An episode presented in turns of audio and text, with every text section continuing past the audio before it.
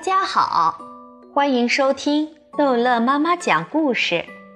今天逗乐妈妈要讲的是《淘气包马小跳超级市长之从失望到绝望》。自从秦老师知道马小跳成为超级城市的市长候选人后，他把整个心思都放在了马小跳的身上。每天下午放学后，他都要把马小跳留下来开小灶。马小跳，你知道我为什么要给你开小灶吗？马小跳理解的开小灶是老师把学生单独留下来补课的意思。马小跳的学习又不差，他不明白秦老师为什么要给他补课。你现在是市长候选人，需要补的东西太多了。马小跳问秦老师：“丁文涛也是候选人，你为什么不给他补？”丁文涛知识面广，他只要临场发挥正常，表现就会十分出色。秦老师说起丁文涛就笑眯眯的。再说，我已经听他演讲过市政纲领，也看过他的才艺表演，真是无可挑剔。现在我对他是一百个放心，对你是一百个不放心。马小跳心里很不舒服，翻了翻白眼。马小跳。你什么态度？秦老师是火眼金睛，任何一个小动作都逃不过他的眼睛。你别把这次竞赛当做儿戏，你必须知道，你代表的不是马小跳，是我们学校。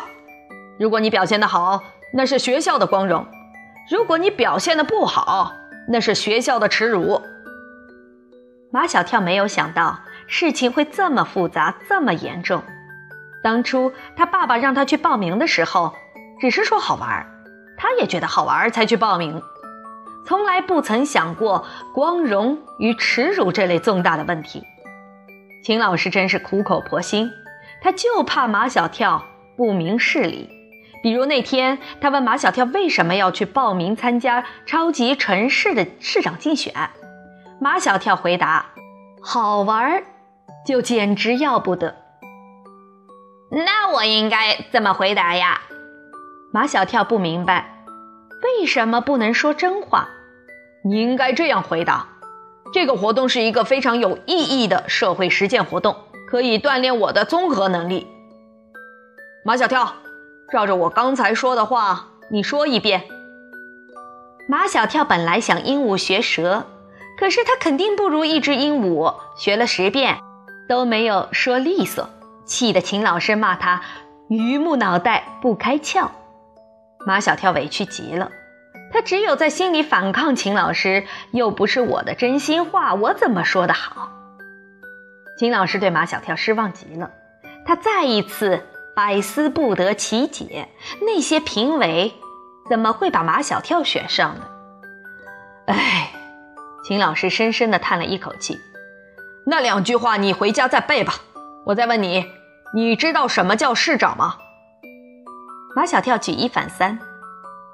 家长是管一个家的，市长是管一个城市的。马小跳呀，马小跳，你的思维也是跳的。家长怎么能跟市长相提并论呢？秦老师用朗读课文的语气说：“市长是市民的公仆。”马小跳不懂什么叫公仆。秦老师起码讲了一节课，也就是四十分钟，马小跳还是不懂。不是秦老师讲的不好，是马小跳的注意力不集中，他在想自己的事情。秦老师说了那么多的话，他最多听进去两三句。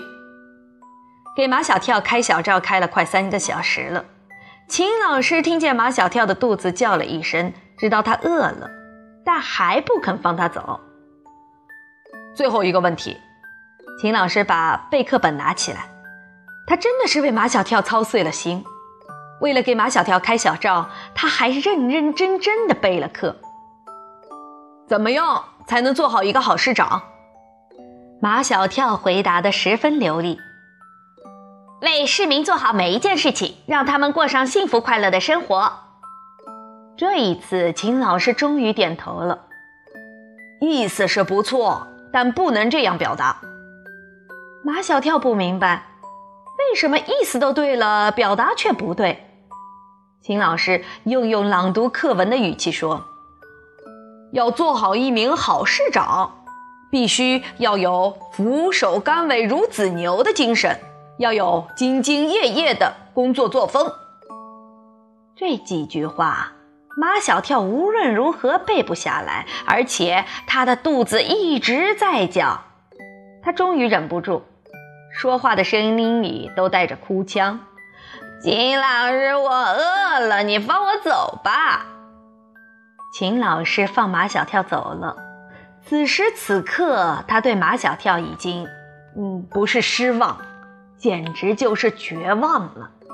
还有不到一周的时间就要决赛了，像马小跳今天这个样子，再怎么给他开小灶，再怎么对他采取补救措施，也没法救了。秦老师狠了狠心。决定放弃马小跳，他要把全部的心血倾注在丁文涛身上。在他的心目中，丁文涛已经十分优秀，十分出色，他要给他十二分的优秀，十二分的出色。马小跳并不知道秦老师已狠心的要放弃他。他走在回家的路上，天黑了，还斜斜的下着细雨，他的脚步有些沉重。一想到未来的几天，天天都要受秦老师的折磨，天天都要去背那些他不懂的句子，马小跳突然觉得这个游戏不好玩。马小跳决定退出这个游戏，明天就去告诉秦老师，他不去参加决赛了。这样，秦老师就不会天天下午放学把他留下来开小灶。想到这里，马小跳的脚步又快活起来了。好了，这一集的故事就讲到这儿结束了。欢迎孩子们继续收听下一集的《淘气包马小跳》。